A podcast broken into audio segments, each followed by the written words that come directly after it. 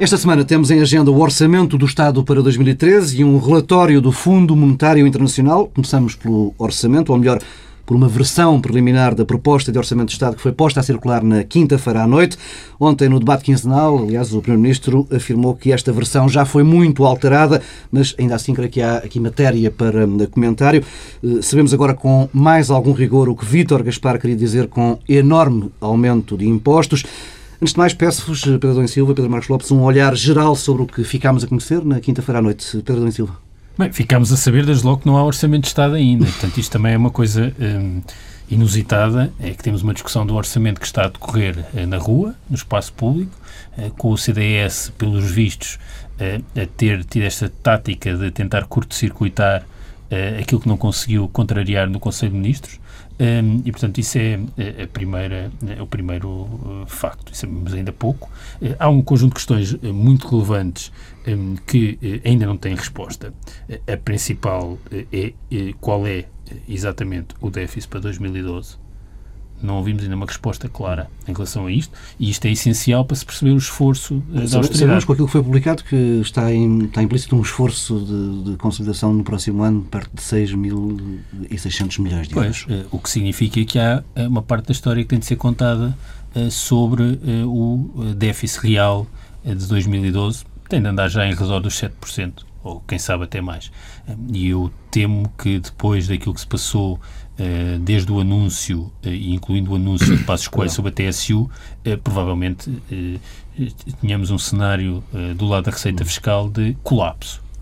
o que significa que o déficit pode estar a descontrolar-se neste último trimestre e isso ajuda a explicar aquilo que está a ser feito. Eu, Quantas eu, medidas, exatamente? Bem, as medidas, basicamente, é duas coisas. Eu acho que era preferível, em lugar de andarmos aqui a encanar a, a perna à rã, por simplesmente fechar-se as empresas portuguesas todas talvez fosse melhor. Escusamos estar a, a, com estes subterfúgios. E depois nós estamos aqui perante uma terapia que é bater com a cabeça na parede. Uh, isto parece alguém que uh, vai consultar o Ministro das Finanças e diz: Bem, tenho aqui uma enorme dor de cabeça, uma enxaqueca mesmo. E o Ministro das Finanças diz assim: Olha, o que o senhor uh, sai daqui, tem ali um muro e a primeira coisa que faz é dar uma cabeçada no muro, vai ver que resolve a questão. E, e eu, naturalmente, faço isso porque sou obediente, nós somos, temos sido todos muito obedientes, e a consequência é que fico com mais dores de cabeça. E regressa ao Ministro das Finanças, ele abre a folha de Excel, olha e diz: Não, não, o problema é seu. Não foi suficientemente vigoroso no modo como bateu com a cabeça na parede. E, portanto, saia daqui eh, e faça o mesmo. E se nós vamos fazer isto, o que é que vai acontecer?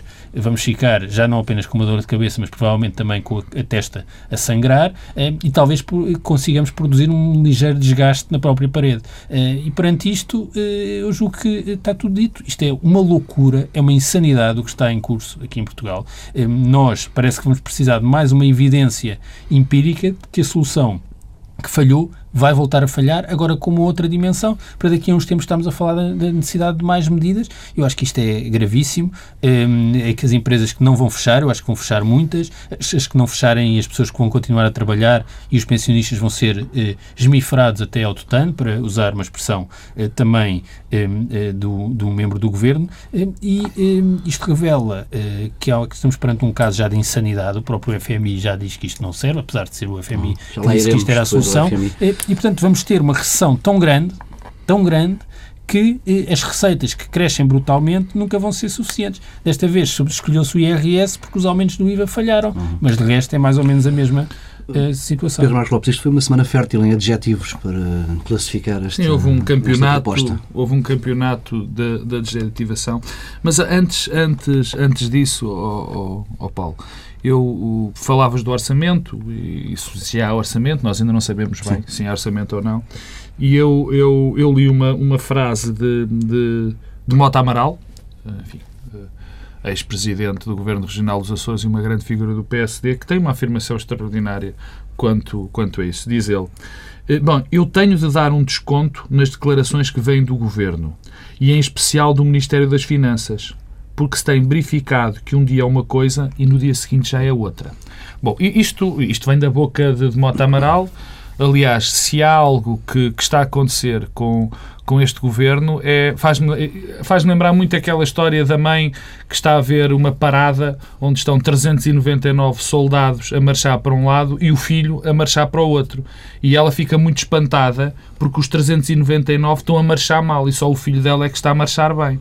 E isto é o que se passa neste momento em relação a duas ou três figuras no governo. Eu tenho que o identificar inteiro, porque, porque obviamente a solidariedade governamental é o que está a passar.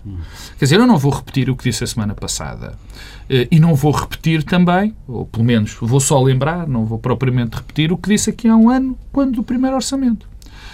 Há um ano, eu e muita gente disse, bem, isto não vai resultar, nós não vamos cumprir os 4,5% e vamos chegar ao fim deste ano com um governo, com um país muito pior. E o que eu digo hoje é que se não acontecer nada, vamos chegar daqui a um ano com um país absolutamente, economicamente destruído, vai estar economicamente destruído, vamos ter o caos social completo, uma crise brutal das instituições, porque repara, eu não acredito que a maior parte das pessoas neste momento vá ter capacidade para pagar os seus impostos, ou seja, o, o que fica retido na fonte paga-se, mas depois não chega porque depois para os consumos normais não é possível. Portanto, vamos ter uma crise social absolutamente extraordinária. Sem o um mínimo de crescimento, com falências em catadupa, com a despesa a subir violentamente, porque vamos ter um problema, obviamente, com o subsídio de desemprego, se não há nada a fazer. Quer dizer, portanto, vai estar instalado o caos económico e social uh, uh, e não demora muito. Mas, se me permites, eu queria só uh, dar duas pequenas notas em relação ao processo de elaboração deste, deste, deste orçamento. É difícil encontrar um processo que tenha corrido tão, já tão eu, feito de avanços, de recuos, de documentos não oficiais. O Pedro, o Pedro, Adão, e Silva, o Pedro Adão e Silva conhece melhor essa realidade porque eu, eu não sou professor, ele é, mas fui aluno. Uh, e, e isto, este processo faz-me lembrar aqueles rapazes que vão, que estão um ano inteiro sem estudar e depois chega à véspera do exame e põe-se a colar tudo a cuspo. Porque realmente é inaudito termos duas reuniões de 13 horas e uma, hora, e uma reunião de 20 horas para acertar um orçamento que já devia estar pensado, é que já devia estar elaborado. As medidas que são eh, estruturais é, da proposta inicial. E Sim, não temos tido recusa em detalhes, não é? Não, é que não, nada está estudado. Eu, aliás, pergunto-me se eh, há algum, algum estudo sobre o impacto destas medidas? É o cenário macroeconómico. O Primeiro-Ministro disse no Parlamento. O, o, o Primeiro-Ministro disse no Parlamento que o cenário macroeconómico já refletia o conjunto destas medidas. E eu pergunto, eh, mas isso é com o multiplicador que era usado antes e que se provou errado ou é já com o multiplicador ajustado? É que alguém acredita que estas medidas só vão ter o impacto que o Governo prevê no desemprego ou no produto, mas alguém acredita nisto? Mas, dizer, que, que raio de previsões são oh Pedro, estas? Oh Pedro, deixa-me deixa dizer uh, duas coisas em relação a isso. Primeiro, repetir algo. Eu estava a dizer isto e, e, e é repetir uma coisa que é óbvio, o Lulante. Quer dizer, não há ninguém na costumeira área do governo, na área normal do centro-direita, que defenda isto. Bagão Félix teve provavelmente as frases mais assassinas sobre isto. João Bosco Mota Amarelo, eu já acabei de ler o que ele disse, quer dizer, nada disto faz sentido para Sim, a própria an do Antes e sobretudo depois da divulgação deste, desta versão preliminar do documento, houve um consenso da esquerda à direita não, quer dizer, é, só, é o que eu digo. ao governo. Temos um, um executivo cada vez mais... É a história do sol. Não, o problema não é... Sabes o que é que eu penso? Eu, eu, este governo está como uma associação recreativa. Parece uma sociedade recreativa. Isto não é um governo, não é nada. Tu repara, eu, eu, eu só vou lembrar os últimos meses, os últimos tempos. Nós tivemos uma medida que era estruturante para a economia, que acabamos de saber que, eh, pelo menos, é, é, é, pode, estou disposto a dizer que é, a, a, a desdizer-me se me for provado diferente, mas que, pelos vistos, foi decidido em 36 horas. Que foi a história da TSU, que veio para trás. Era uma medida que ia, que ia decidir o, o futuro da economia e ia ajudar muito. Era estruturante. Não, veio para trás. O Ministro das Finanças já ameaçou que eh, o desemprego ia aumentar porque essa medida Exatamente. ser aprovada. Depois, foi, foi dito isto. Depois tivemos esta, tivemos hoje esta, esta, esta semana também um episódio muito interessante, que é, vemos, vem falar da IMI, o, Vitor, o, Ministro das, o Ministro das Finanças, Vitor Gaspar, veio falar do IMI, a dizer que essa medida do IMI ia passar, passado uma semana, volta tudo para trás. Volta tudo para trás. Quer dizer, isto não é governar. Bem, Isto, quando muito, será o comportamento de uma sociedade, de uma sociedade recreativa, porque esta, eu não tenho este, explicação este para isto. Este documento que, que, foi colocado a circular na quinta-feira à noite por diversos órgãos de comunicação social, na manhã de sexta-feira, no debate quinzenal, eh, o Primeiro-Ministro já dizia que tinha sofrido não, inúmeras não, alterações. E pior, e pior, e pior, porque nós hoje não sabemos se de facto há ou não há orçamento. Se estas versões preliminares, que é bom que as pessoas também sabem como é, saibam como é que isto se processa, as versões preliminares que vieram cá para fora não foram descoberta de nenhum jornalista. As versões preliminares que vieram cá para fora foram entregues pelo governo a jornalistas. Portanto, não houve nenhuma investigação, não houve um jornalista que conseguiu fontes que especiais. Que objetivo é que isto cumpre, Pedro Silva? Eu acho que cumpre um objetivo político, que é de condicionamento mútuo entre CDS e PSD. Eh, esta ideia, eu não me recordo de termos um orçamento que é discutido na rua, eh, a céu aberto. Eh, não me recordo de reuniões de Conselho de Ministros como estas, esta sucessão de reuniões, é porque alguma coisa não está a correr nada bem. E a sensação que fica, que fica repito, é que o CDS perdeu as disputas no Conselho de Ministros e tentou curto-circuitar o Conselho de Ministros através da pressão vinda deste fora. Bem, tivemos um grupo de deputados que chegou a anunciar, aliás, o grupo parlamentar do CDS chegou a anunciar que iria avançar com um, um conjunto amplo oh, de oh, propostas de alteração a um orçamento que é de um governo onde o CDS pois, também não, está. Isso é outra coisa. A ideia de que um partido que está no Parlamento, mas que faz parte da coligação e senta-se no Conselho de Ministros, que falem apresentar propostas. Tudo isto é surreal. Como é surreal? Nós vamos ter eleições nos Açores amanhã, é, ouvir o líder do CDS nos Açores dizer que era preciso penalizar eleitoralmente a coligação que governa no continente. Isto, o, CDS também está a esticar demasiado a corda. O e próprio todos disse nós, que não se devia ter feito a coligação. E todos nós, e todos nós eh, sabemos eh, que eh, os dirigentes do CDS eh, fazem os possíveis e impossíveis por fazer saber a toda a gente, eh, em, em, conversa, que estão contra.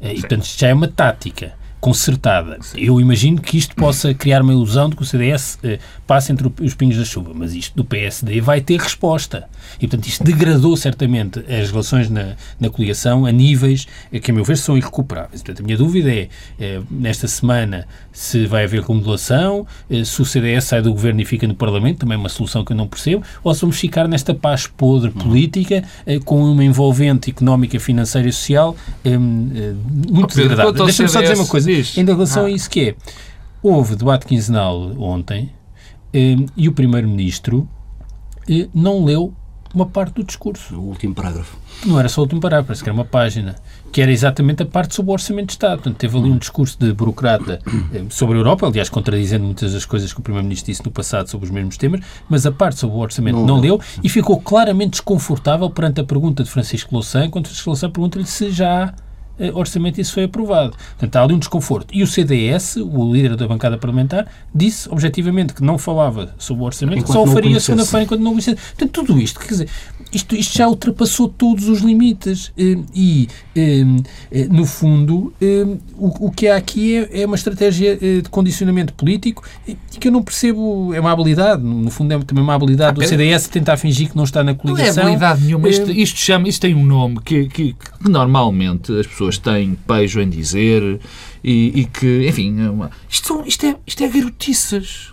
Isto é uma garotada, francamente. Eu não percebo como é que é possível. Quer dizer, nós estamos em presença numa situação. Portugal vive a maior crise dos últimos 30 anos ou mais. Da democracia. Da democracia. A maior crise da democracia, provavelmente, se contamos com a 75 e tudo mais. E nós temos os dois partidos que estão, evidentemente, numa luta sem quartel dentro do governo que sistematicamente sabotam um ao outro e que no meio desta sabotagem toda temos isto tudo e depois temos um, um cavalheiro, o Dr. Vitor Gaspar, sobre, como é evidente, a égide de, do Primeiro-Ministro Passos Coelho, que se diverte, e peço desculpa a minha expressão, mas é, que se diverte a aplicar uns modelos que ninguém percebe que toda a gente sabe que vão falhar. Já vamos aos modelos. Que toda a gente sabe que vão falhar, que nos vão levar, o que nos estão a levar e que nos vão levar a um beco sem fundo. O Ângelo Correia, agora hoje estou a citar gente do PSD, e muito insuspeita.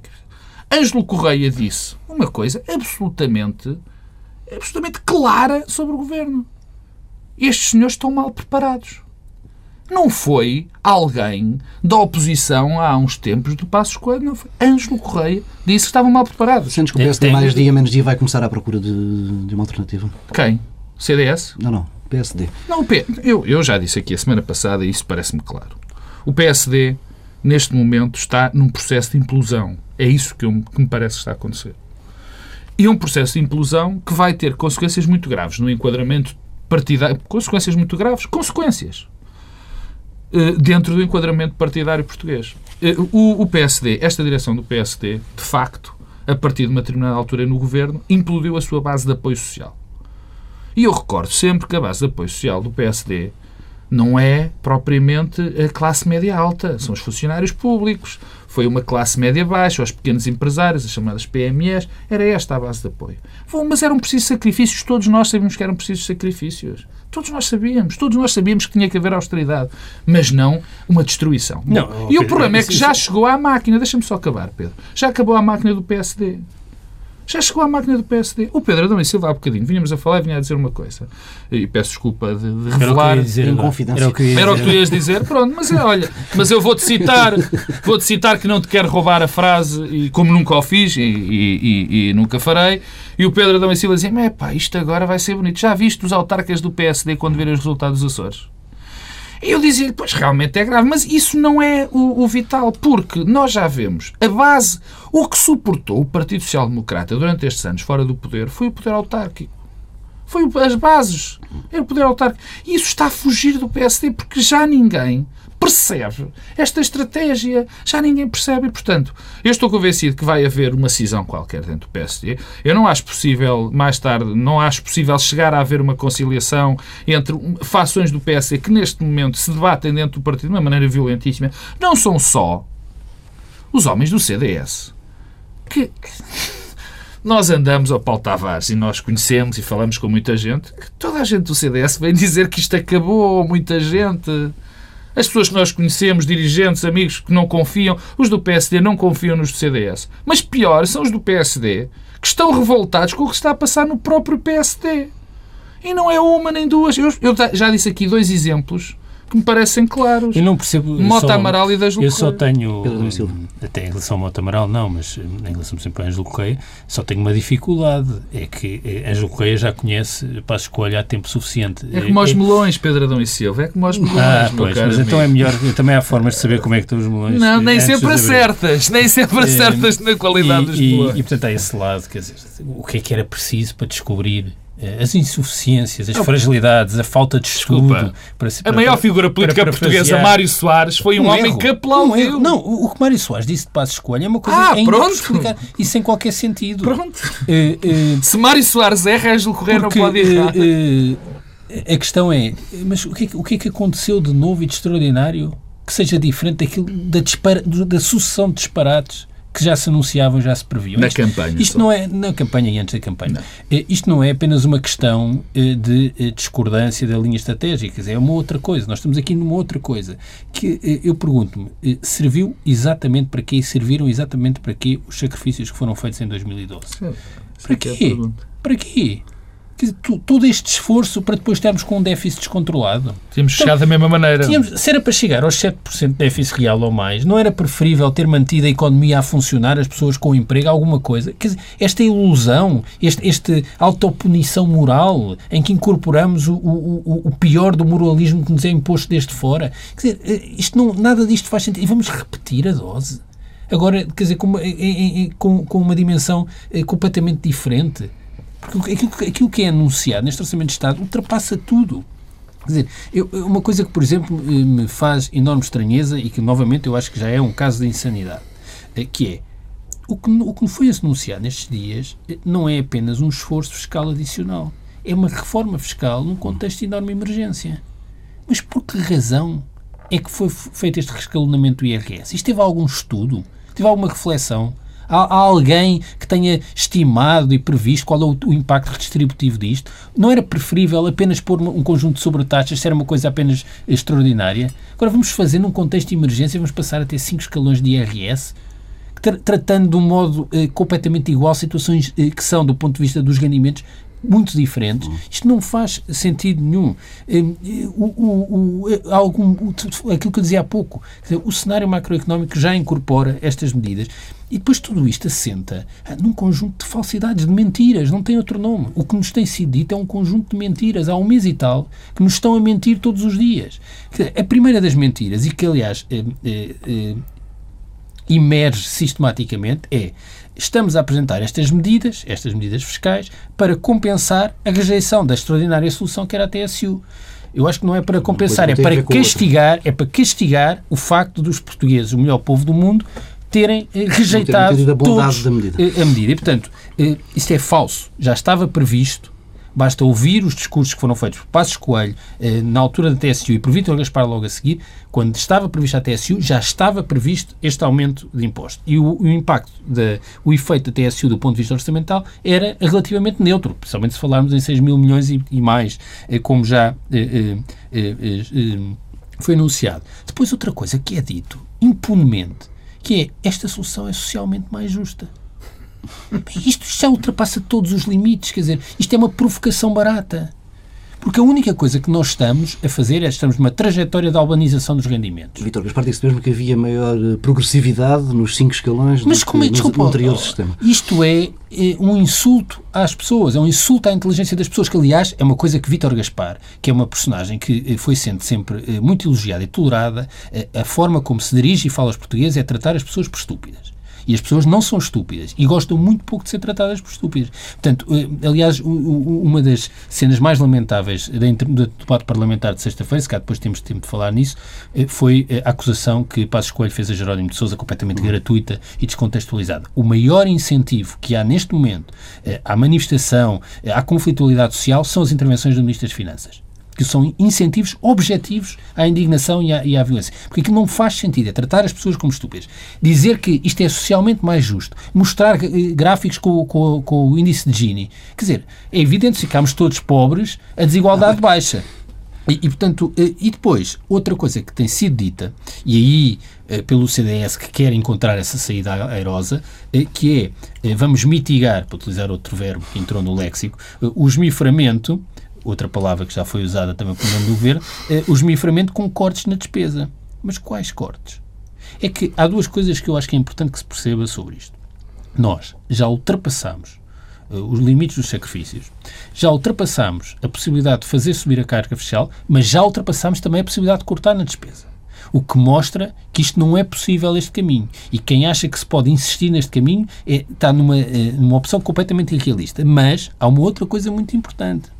Nós estamos sempre a falar das desigualdades e das desigualdades medidas eh, materialmente, as desigualdades monetárias, mas eh, o que mitiga o padrão de desigualdades que Portugal tem eh, são os serviços públicos. É o facto de nós termos serviços públicos que ainda assim funcionam na escola, na saúde, e isso ajuda a compensar as desigualdades de rendimento e as insuficiências de rendimento. as parcelas onde mais Ora, estou este ano na despesa, saúde e educação. Cortar na despesa, Tirando, claro, cortar na despesa não é uma coisa que tenha um impacto neutro no funcionamento da economia. Não tem. Não é, quer dizer, esta separação entre a despesa Sim, e a receita. A despesa de uns é a receita. É a receita. Não, é? não só isso, como a despesa tem um impacto social positivo ajuda a que as desigualdades eh, em Portugal, sejam, as desigualdades materiais, sejam mitigadas. O facto de haver hospitais que funcionam, a escola pública funcionar, eh, isso tudo faz muita diferença. E, portanto, quem fala também do cortar na despesa como sendo uma coisa eh, que vai sendo dita eh, sucessivamente, como sendo sempre fácil. Primeiro eram as gorduras, depois eram os consumos intermédios, agora são os gabinetes dos ministros, eh, depois, quer dizer, isto, isto não tem fim. Vamos lá ver se nos entendemos. Nós chegamos aos limites do corte ah, na despesa também. Oh, Pedro Marcos Lopes. Oh, Paulo, há, há, duas coisinhas que eu, que eu queria falar ainda em relação a isto, ou próximas disto, que têm a ver com, com o seguinte. Uh, nós estamos a exigir, ou nós não, o Governo está a exigir um, um, um esforço fiscal e, pelo outro lado, está a cortar um conjunto de direitos, vamos chamar de direitos, uh, que as populações tinham, que neste momento representam, que neste momento este, este, este, este cocktail de aumento de impostos e de corte da despesa na educação, nos transportes públicos, representa um perigo, eh, bem, já representa, já, já falamos disso várias vezes, um, representa um perigo brutal para a democracia, porque a democracia não se sustenta desta forma. Mas, não é, mas antes disso, eh, há aqui uma espécie de um, de um quebrar do contrato social. Porque, repara, os impostos são em função de um conjunto de, de, de bens, ou um conjunto de direitos eh, que, que, o Estado dá às Sim. populações. Ora bem, o que acontece é que nós temos neste momento, já o aqui disse há 15 dias, eh, em dois anos ou em três anos passamos de, um, de, uma carga fiscal média a nível europeu para das maiores cargas. Então, temos uma carga Europa, fiscal é? ao norte da Europa, da Suécia, da Dinamarca, da Noruega, sem nenhuma compensação. Isto faz lembrar para onde é que vai o dinheiro. Nós sabemos para onde é que vai o dinheiro. Sabemos que vai para, para essa despesa, sabemos que vai para pagar a dívida, sabemos que vai para um, um conjunto de sítios brutal. Mas o facto é que este contrato social está a ser rasgado de uma maneira violenta. O segundo ponto que se passou esta semana tem a ver com os despedimentos. Os despedimentos da função pública também foi uma coisa extraordinária. Também aí houve avanços e recursos. É? Começamos com 50 mil, depois passamos para 40 mil e acabamos a semana entre 10 e 15 mil. Só o número, só a alteração dos números do princípio para o fim da semana é perturbante. Porquê é que é perturbante? Porque percebemos que não há plano rigorosamente nenhum. Sabendo que, que uma das questões fundamentais desta crise é a falta de confiança, isto não está claro a perturbar sim, mais. Claro, era, era aí que eu queria chegar. Quer dizer, para já uma falta de confiança. E, mas o que é mais perturbante é o seguinte: é nós percebermos que este corte, eu não discuto, eu tendencialmente, assim, tenho um achar. Eu acho que há funcionários públicos a mais. Mas estou, mas a minha, a minha, a minha sensibilidade é igual a quem diga que acha que há funcionários públicos a menos. É um achar. Eu acho que devia haver menos, mas devia haver menos, na minha opinião, por um motivo muito simples, porque se devia reestruturar as funções do Estado. O Estado devia se concentrar enfim, num conjunto de funções, que agora não vamos aqui discutir, que são, enfim, parte daquilo de, de, da minha concepção ideológica que deve ser o papel do Estado. O que se está a passar com estes despedimentos não está conforme nada. É, vamos despedir porque há, porque há uns tipos que têm contrato de trabalho a prazo. E, portanto, o critério aqui não é se eles são melhores ou são piores, se as funções que eles desempenham o Estado deve continuar a desempenhá-las ou não. Nada disso. É são os que estão a prazo. Portanto, o que é que se faz com isso? Fragiliza-se ainda mais o Estado e faz algo de. Não se reestrutura, como o governo prometeu reestruturar, que já sabemos que não vai fazer nada. Isto é de uma injustiça, é de uma leviandade absolutamente brutal. E isto, como tu dizes muito bem, além de gerar desconfiança, não está a fazer nada. Isto são só cortes cegos. É o chamado corte cego. Ainda há pouco falavas, Pedro Silva, de um estudo sobre a reestruturação do, dos escalões do IRS. Ontem, na Assembleia da República, durante o debate quinzenal, eh, o Primeiro-Ministro não respondeu a insistentes perguntas da oposição eh, que queria saber se o Governo tinha algum estudo sobre o impacto do Orçamento do Estado, deste Orçamento para o próximo ano, na economia. Eh, isto não haver um estudo até pode ser um alívio, já que, ao que o FMI confessou esta semana, o modelo que serve de base a tudo isto tinha alguns Paulo, problemas. Mas eu agora então vou ter de introduzir aqui. Eu gostava de dizer qualquer coisa ainda sobre o debate parlamentar. Uhum. antes do FMI, que é um tema muito, muito importante. Muito avançados no Mas tempo, duas coisas rápidas sobre o debate parlamentar, porque acho que foram muito importantes. Uma delas muito grave, outra significativa. A primeira, que é essencialmente significativa, foi a grande irritação do Primeiro-Ministro um, o Primeiro-Ministro está uh, claramente desorientado e com uma postura e uma atitude uh, muito diferente uh, daquele Pedro Passos Coelho que nos foi apresentado há um ano como sendo um, alguém muito contrastante com José Sócrates. O episódio da discussão sobre o tempo de intervenção uhum. com a Presidente da Assembleia da República. Tu, Paulo Tavares, também acompanhas trabalhos parlamentares, já vi muitos debates no Parlamento, não me recordo. Não há memória. Não há memória. Sim. Um, e, portanto, eu acho isso. E depois, outra vez, a cena das gargalhadas. Dizer, eh, neste contexto, nós temos um Primeiro-Ministro que nos debates parlamentares agora entretém-se a dar gargalhadas. Eu não percebo exatamente, eu imagino que seja uh, riso nervoso, uh, mas uh, não parece nada positivo e não é um contributo bom para a situação. A outra coisa, porque é também nós tivemos, a meu ver, dois incidentes no Parlamento nas últimas semanas gravíssimos. Um foi a semana passada, aquela declaração de uma deputada do PSD a dizer que a Troika é que pagava os ordenados aos deputados. calma lá Eh, há coisas com as quais não se brinca. E neste debate foi a acusação completamente gratuita e descontextualizada que Passos Coelho fez a Jerónimo de Sousa. Um, ehm, e essencialmente porque eh, não resultava daquilo que Jerónimo de Sousa tinha dito naquele momento. Portanto, eu pensei que ele estava a responder a Bagão Félix. É isso que eu ia dizer, porque o que é que Passos Escolha acusou? Acusou o PC, com as palavras e os discursos que fazia, promover. estar a promover uh, a violência e a conflitualidade. Ora, uh, primeiro, não era isso que Jerónimo Sousa tinha acabado de dizer.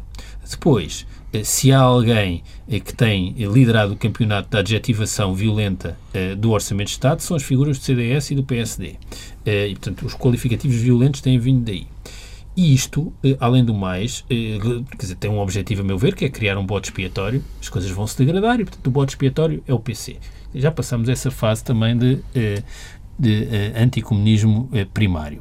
E ainda para mais, porque é profundamente injusto. Porque se há coisa que o PC tem garantido em Portugal nas últimas décadas é a institucionalização do conflito social. E, portanto, ainda para mais, é injusto e revela ingratidão. Eh, eh, porque o PC não faz outra coisa senão institucionalizar a conflitualidade. Eh, e, e dar-lhe um caráter orgânico. No momento em que. Só em quem que, não ouviu uma manifestação é que, é que sabe Em isso. que a, a contestação social está a perder a sua natureza orgânica, está a deixar de ser enquadrada, o Primeiro-Ministro vir acusar o PC por isso estar a acontecer, quer dizer, é uma coisa completamente inusitada, despropositada, no tom. Eu, aliás, acho que os confrontos, eu acho que, aliás, a semana passada também já falei isso, os confrontos com Passos Coelho, entre Passos Coelho e Jerónimo de Sousa no Parlamento, eu não, tenho nenhuma proximidade ideológica nem política com, hum. com Jerónimo de Sousa, não é isso que está em causa.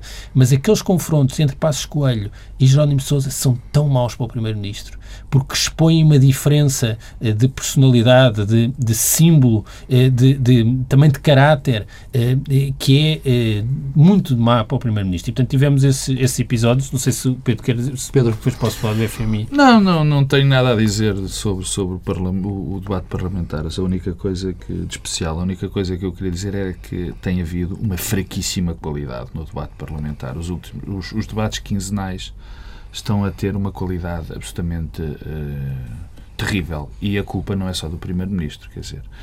Uh, Jerónimo Sousa houve esta cena, mas Jerónimo Sousa não tem contribuído de facto para a grande qualidade do debate parlamentar, na minha opinião. Francisco Louçã alguma coisa, o CDS passa pelos pingos da chuva, tenta disfarçar, assobiar para o lado, e depois temos seguro, que mais uma vez teve uma prestação enfim, quer dizer, eh, eu, eu acho que basta a, a, primeira salva de palmas do Partido Socialista ao seu líder naquele, naquele debate. Qual salva de palmas? Para, para, para definir tudo aquilo que estava mortal, quer dizer, e, e de facto um é, muito frio. é um bocadinho assustador, eh, é um bocadinho não, é muito assustador. E que hoje eh, Seguro tinha boa matéria por Exatamente, é assustador é? perceber que António José Seguro tinha todas as tinha todas as possibilidades de fazer um bom debate parlamentar, de se afirmar como alternativa e perde uma semana a falar de carros, a falar de diminuição de deputados, a falar de, de coisas que, de facto, em, em, português da outra senhora, não interessam rigorosamente nada. E, em vez de se afirmar como alternativa, anda a, a fazer um papel terrível. Quer dizer, e, isto, e o que, que isto vai dar? Isto acrescenta sempre a mesma coisa, vamos sempre dar ao mesmo a degradação da situação política, a degradação da própria democracia para as pessoas não acharem alternativa. E, portanto, o que é que isto vai dar? É muito simples. Eu não tenho, não tenho muitas dúvidas. Vamos ter este governo, obviamente não se vai aguentar, é uma questão de, de relativamente pouco tempo. Vamos ter um governo de, até me arrepio mais uma vez, digo sempre isto, salvação nacional, que é uma coisa terrível. E depois não, o governo de salvação não... nacional vai demorar dois ou três meses porque os partidos não o vão apoiar e vamos ter eleições. É isto que vai acontecer, na minha modestíssima opinião, que tem pouco de modesta, tenho que admitir. Mas é isto que vai acontecer. Ligas nesta previsão, Pedro da Silva? Sim, eu acho Modesta. Que, na parte modesta. Uh, não, eu acho que este governo não tem. Quer dizer, o governo já acabou. É uma questão agora de sabermos quando é que a sua morte é comunicada. Sim, a questão é o cenário pós-queda. Uh, não, não consigo, não consigo. É, é, o governo também só não, ca, não caiu ou não cairá muito rapidamente porque ninguém tem cenário pós-queda. Mas, mas, mas ainda a propósito daquilo que é mesmo grave para, para a democracia, que está a provocar esta erosão, ehm, eu não acho que seja tanto questões que têm a ver com o funcionamento do Parlamento, da democracia, hum. dos partidos, do número de deputados, se é preciso reduzir, se é alterar as, as leis eleitorais, não é nada disso. É a mesma questão ehm, económica e social. E para pegar no tema do FMI. Sim, o relatório. É, Afinal, o multiplicador. Rejaste maneira de pois, lá chegar, sei. Eu, primeiro, quero recordar que estas figuras que agora eh, criticam violentamente eh, Passos Coelho e o Governo pelas suas opções são as mesmas que defenderam esta solução e que diziam que a Troika, e o FMI em particular, é uma espécie de uh, exército de libertação nacional. Uh, convém ter memória e não vale a pena também esquecer. Muita gente chegou a afirmar na altura que este era um programa de governo como nunca tinha sido visto em Portugal. Uma coisa fantástica, que estes senhores tinham feito o que os portugueses nunca tinham conseguido, ter aqui um conjunto de reformas extraordinárias e que era uma força de salvação nacional. Estes senhores vinham-nos libertar, eh, vinham-nos libertar e, portanto, eh, estamos falados, eu, eu julgo que estamos falados em relação a esse assunto. Agora, o que é que o FMI nos diz esta semana? Bem, o FMI tem reforçado o seu comportamento esquizofrénico. Eh, nos últimos 4 ou 5 anos, o FMI já teve, em relação à situação eh, europeia, para aí três ou quatro eh, eh, opções diferentes. A primeira era gastem dinheiro. Investimento público. A seguir é Final 2008, porque é que 2009. tiveram a gastar este dinheiro todo? A seguir, eh, aju- ajustamento forte. E depois, eu não vos disse que isto não podia ser feito, era preciso era gastar dinheiro, que é o, que, o cenário em que estamos agora. Bom, o que é que, o que, é que, eh, o que, é que este, eh, este, este documento nos vem dizer? Vem-nos dizer duas coisas.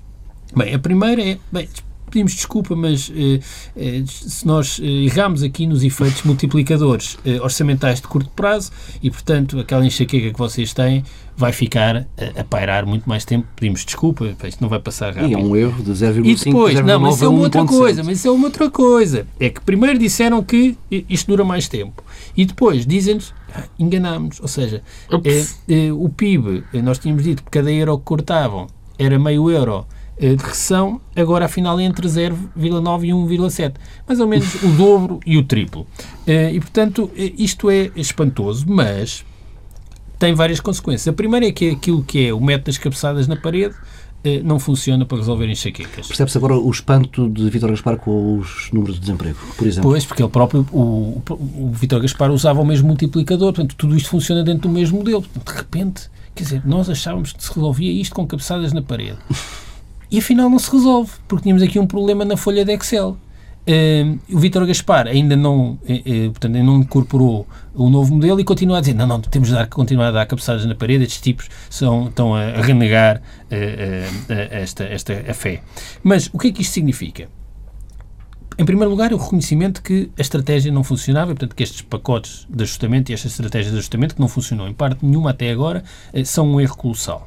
Eh, E, só que isto tem um problema. É que aqui há dois anos eh, há um departamento independente de avaliação interna ao FMI que fez um relatório sobre as últimas intervenções do FMI, esqueçamos aquelas do início dos anos 80, as últimas, nomeadamente na América Latina, e disse que o FMI, e também sobre a crise internacional, sobre o facto do FMI não ter previsto a crise, e disse que o FMI tinha um seríssimo problema de group thinking, ou seja, de pensamento fechado em grupo.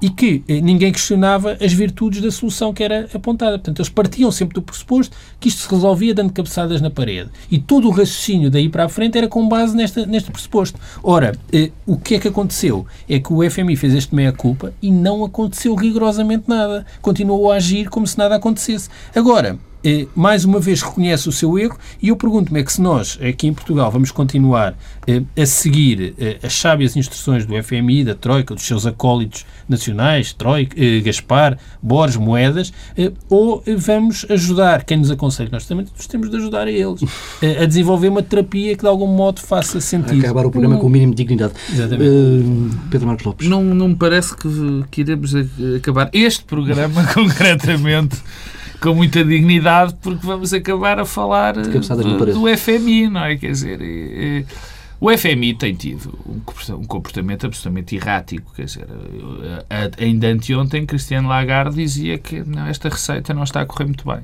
Ah, primeiro, uma pequena nota, eh, e não, não vou acrescentar muito ao que o Adão e Silva disse, uma pequena nota sobre estas, estas, estas correções. Eh, a gente enganou-se. A gente, é, desculpem lá qualquer coisinha, a gente enganou-se. O problema é que estes enganos geram muitos problemas às pessoas. Desemprego, não é? Geram desemprego, geram miséria, geram fome, geram esses problemas todos. Mas há, aqui uma nota. De facto, o, o FMI tem sido esquizofrénico. Mas há quem tenha neste processo não sido esquizofrénico. Há quem neste processo tenha não tido, tinha sido tido sempre a mesma linha. E eu aí quero destacar que neste processo da Troika só tem havido, ou tem havido, sobretudo, um fundamentalista, que é a Comissão Europeia.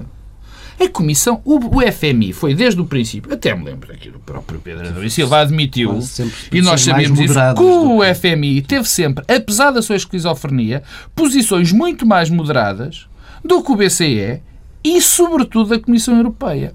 Portanto, a mim também se me afigura um bocadinho hipócrita quando Durão Barroso, que umas vezes, quando vem fazer declarações públicas a dizer, a falar de federalismo, que se calhar a receita não é a melhor, e depois, na prática, tem sido a Comissão Europeia completamente enfeudada a Merkel e, e Passos Coelho, a que diz ele com frontalidade, é o grande seguidor de, da senhora Merkel na, na Europa.